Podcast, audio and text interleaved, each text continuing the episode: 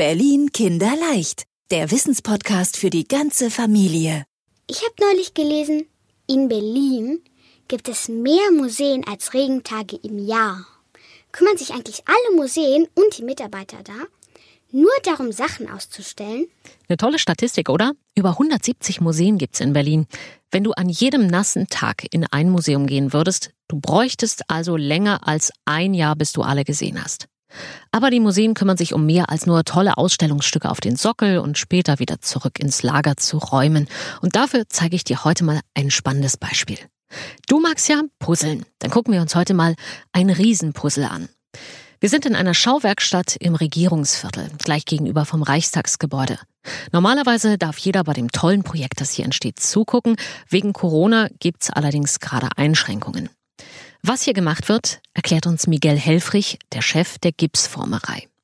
Die Gipsformerei gehört zu den staatlichen Museen und an ihr kann man gut erklären, was noch eine wichtige Aufgabe der Museen ist.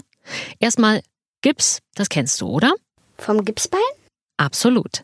Miguel Helfrich erklärt uns, mit dem Gips kann man aber auch wunderbar formen, so ähnlich wie mit Ton beim Töpfern. Man kann mit Gips zum Beispiel sehr gut wichtige Kunstwerke abformen. Also wie mit einer Schablone eine Kopie machen. Zum Beispiel vom berühmten Kopf der schönen Nofretete. Gerade geht's hier aber nicht um die Nofretete, sondern um die Quadriga. Die kennst du, oder? Die Kutsche auf dem Brandenburger Tor? Genau die.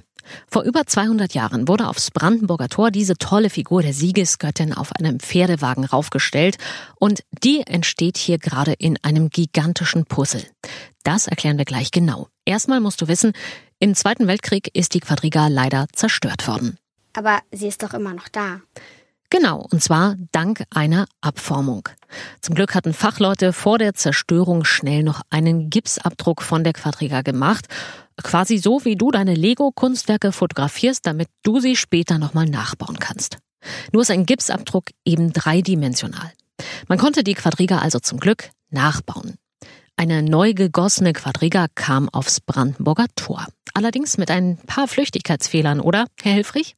Ja, eine Sache, wo man es ganz deutlich sieht, wir haben ein, ein, beim Pferdekopf ähm, zum Beispiel, die, die haben ja solche ganz kleinen, feinen Haare. Und ähm, diese äh, Haare zum Beispiel, die sind ähm, nicht so deutlich herausgearbeitet, die sind ähm, etwas verschwommen, wenn Sie so wollen. Und dann hatte äh, die Quadriga ein Pferd äh, scheinbar eine Beschädigung, hatte eine Beule auf dem Kopf. Ja, und damals äh, hat dieser äh, Bronzegießer diese Beule wieder zugemacht. Die neue Quadriga war also ein kleines bisschen anders als das Original. Und dazu kommt noch, jetzt, gut 60 Jahre später, ist auch die nicht mehr ganz taufrisch. Wieso denn, Herr Helfrich?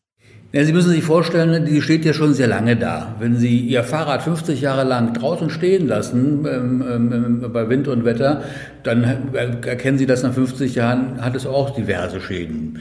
Das ist der eine Grund, also das ist die Witterung.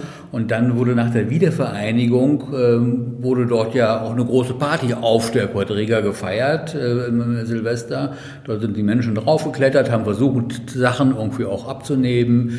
Ähm, insofern sind da große, äh, sag mal, Partyschäden irgendwie auch entstanden. Und das ist der Grund, dass natürlich auch in, in, in diesen 50 Jahren dort eine ganze Menge äh, Veränderungen Veränderungen ähm, stattgefunden haben. Und deswegen kommen wir jetzt zum Puzzle-Projekt. Und zwar wollen die Künstler der Gipsformerei Folgendes machen. Sie haben in einem Lager die alten Gipsformen gefunden, die im Krieg von der Originalquadriga abgeformt wurden. Natürlich alles tausende kleine Einzelteile. Hier ein Pferdebein aus Gips, da ein Stück von der Siegesgöttin. Es lag jetzt über 70 Jahre lang irgendwo rum. Und jetzt wird es zusammengepuzzelt. Das wird gewissermaßen die Schwester der Quadriga, die auf dem Tor draufsteht. Und dann kann man sich genau angucken. Wie sah die Originalquadriga vor ihrer Zerstörung aus? Man kann beide Figuren genau vergleichen.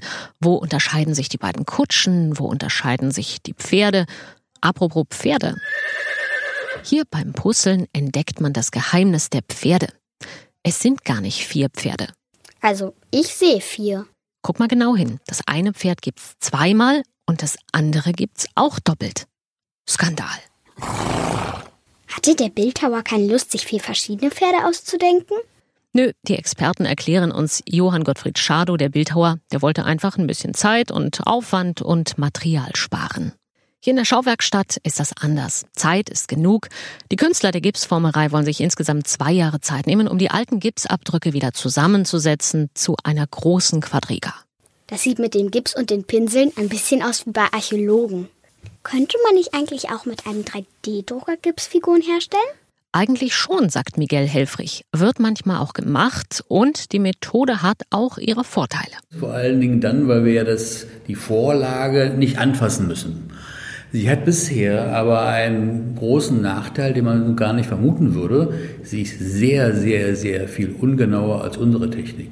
Ja, unsere traditionelle Technik ist deutlich genauer in der Wiedergabe als der 3D-Druck.